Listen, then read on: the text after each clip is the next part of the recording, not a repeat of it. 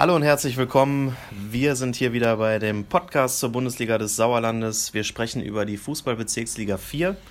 Mein Name ist Philipp Bülter. An meiner Seite begrüße ich wie gewohnt meinen Kollegen Rainer Göbel. Hallo Philipp, hallo Tag in die Runde. Ja, mit dem SSV Meschede haben wir jetzt seit dem vergangenen Spieltag, ähm, da die Mescheder 0 zu 4 gegen den SV Herdringen verloren haben, nach dem TuS Meschede auch den zweiten Absteiger aus der Bezirksliga 4. Äh, gesucht ist noch die dritte Mannschaft, die absteigt. Wer könnte das denn werden? Ja, wahrscheinlich wird das der SV Herdring. Die haben zwar nur drei Punkte Rückstand auf den Viertletzten aus Oberschledorn, aber eigentlich sind es aufgrund des schlechten Torverhältnisses vier Zähler. Und ich hatte ja schon vor vier Wochen gesagt, das Torverhältnis wird Herdring auf die Füße fallen. Absolut. Ähm, ja, jetzt haben wir noch drei Spieltage, die noch zu gehen sind. Äh, dann sprechen wir doch einfach mal über die aktuelle Lage. Kommen wir zum 28. Spieltag und dieser startet bereits an diesem Freitag mit zwei Partien. Da haben wir zunächst den äh, viertletzten SV Oberschleder und Grafschaft bei Aufsteiger FSV Bad Wünnberg-Leiberg. Wieder viele Buchstaben im Titel. Richtig. Äh, und das wird auch verdammt schwer für Oberschledorn. Ich habe Bad Wünnenberg zuletzt beim 2 zu 3 in Sundern gesehen. Ähm, eine ganz spielstarke Gruppe mit einem überragenden Alexander Hegers, der ist mit 13 Toren hinter Hendrik Mühlenbein der Top-Torschütze des Vereins. Hinzu kommt die Heimstärke des Aufsteigers, 13 Spiele, 7 Siege, 3 Unentschieden und nur 3 Niederlagen. Mhm.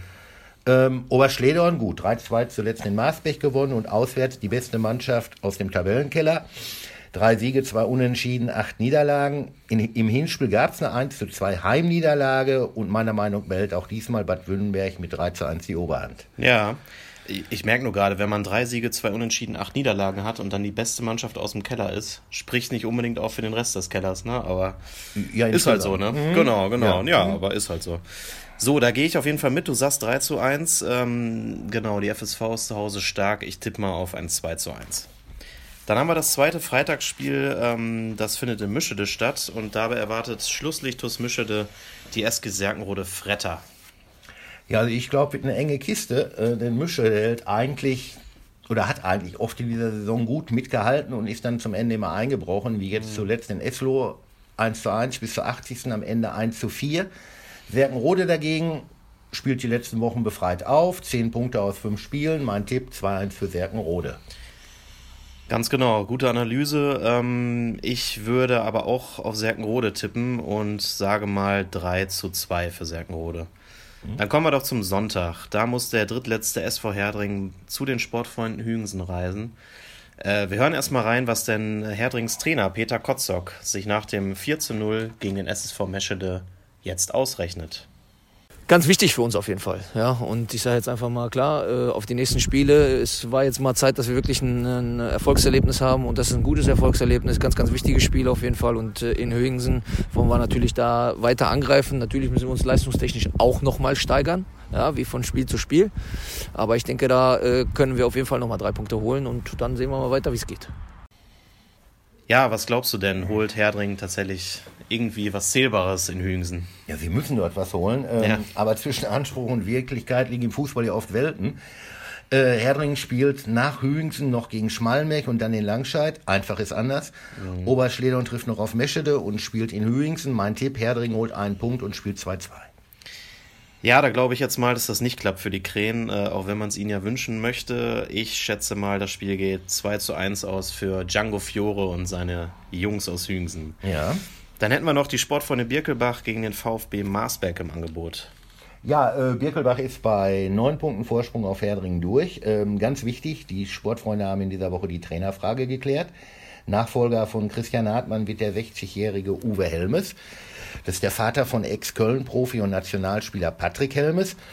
Uwe Helmes hat eine gute Trainerbiografie. Er hat unter anderem die Sportfreunde Siegen und den TuS Erntebrück trainiert, also ein Mann mit Erfahrung. Äh, zurück zum Spiel gegen Marsberg. Birkelbach gewinnt 3-1.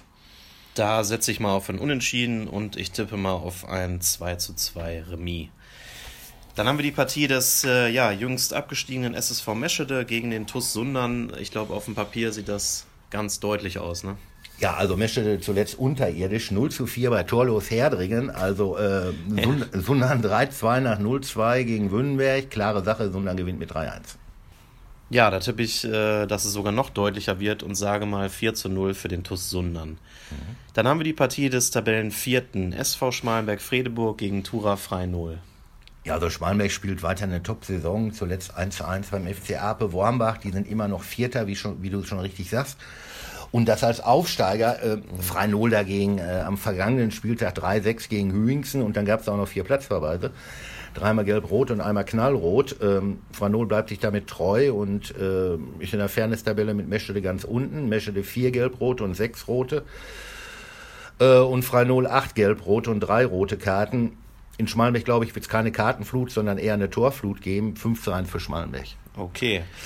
Ja, ich setze auch auf viele Tore. Ich glaube allerdings, es wird knapper und tippe mal auf ein 4 zu 3 für den SV Schmalenberg.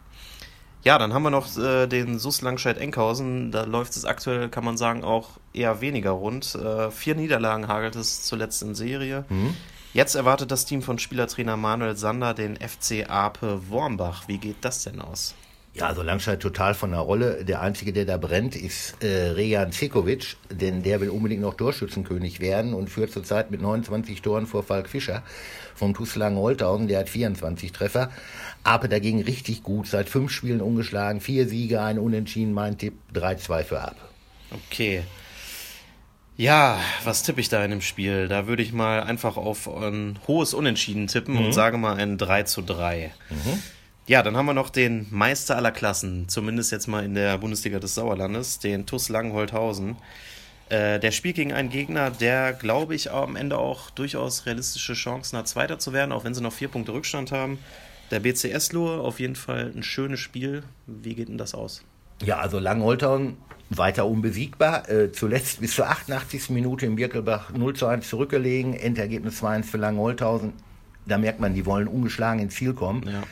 Eslo mittlerweile schon Dritter, äh, hat aus den vergangenen 14 Spielen 34 Punkte geholt. Also elf Sieger, ein Unentschieden, zwei Niederlagen. Äh, das ist nochmal ein richtiger Härtetest für Langholthausen. Trotzdem glaube ich, der Meister wird 3-2 gewinnen. Okay. Ja, ich schicke den Jungs aus Eslo mal eine äh, kleine Motivationsspritze mit auf den Weg und sag mal, dass das Ganze 1 zu 1 unentschieden ausgeht.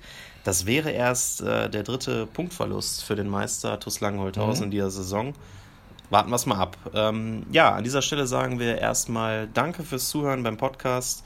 Genießt euer Wochenende, genießt die Spiele und bis bald. Ja, auch von mir. Glück auf. Ciao.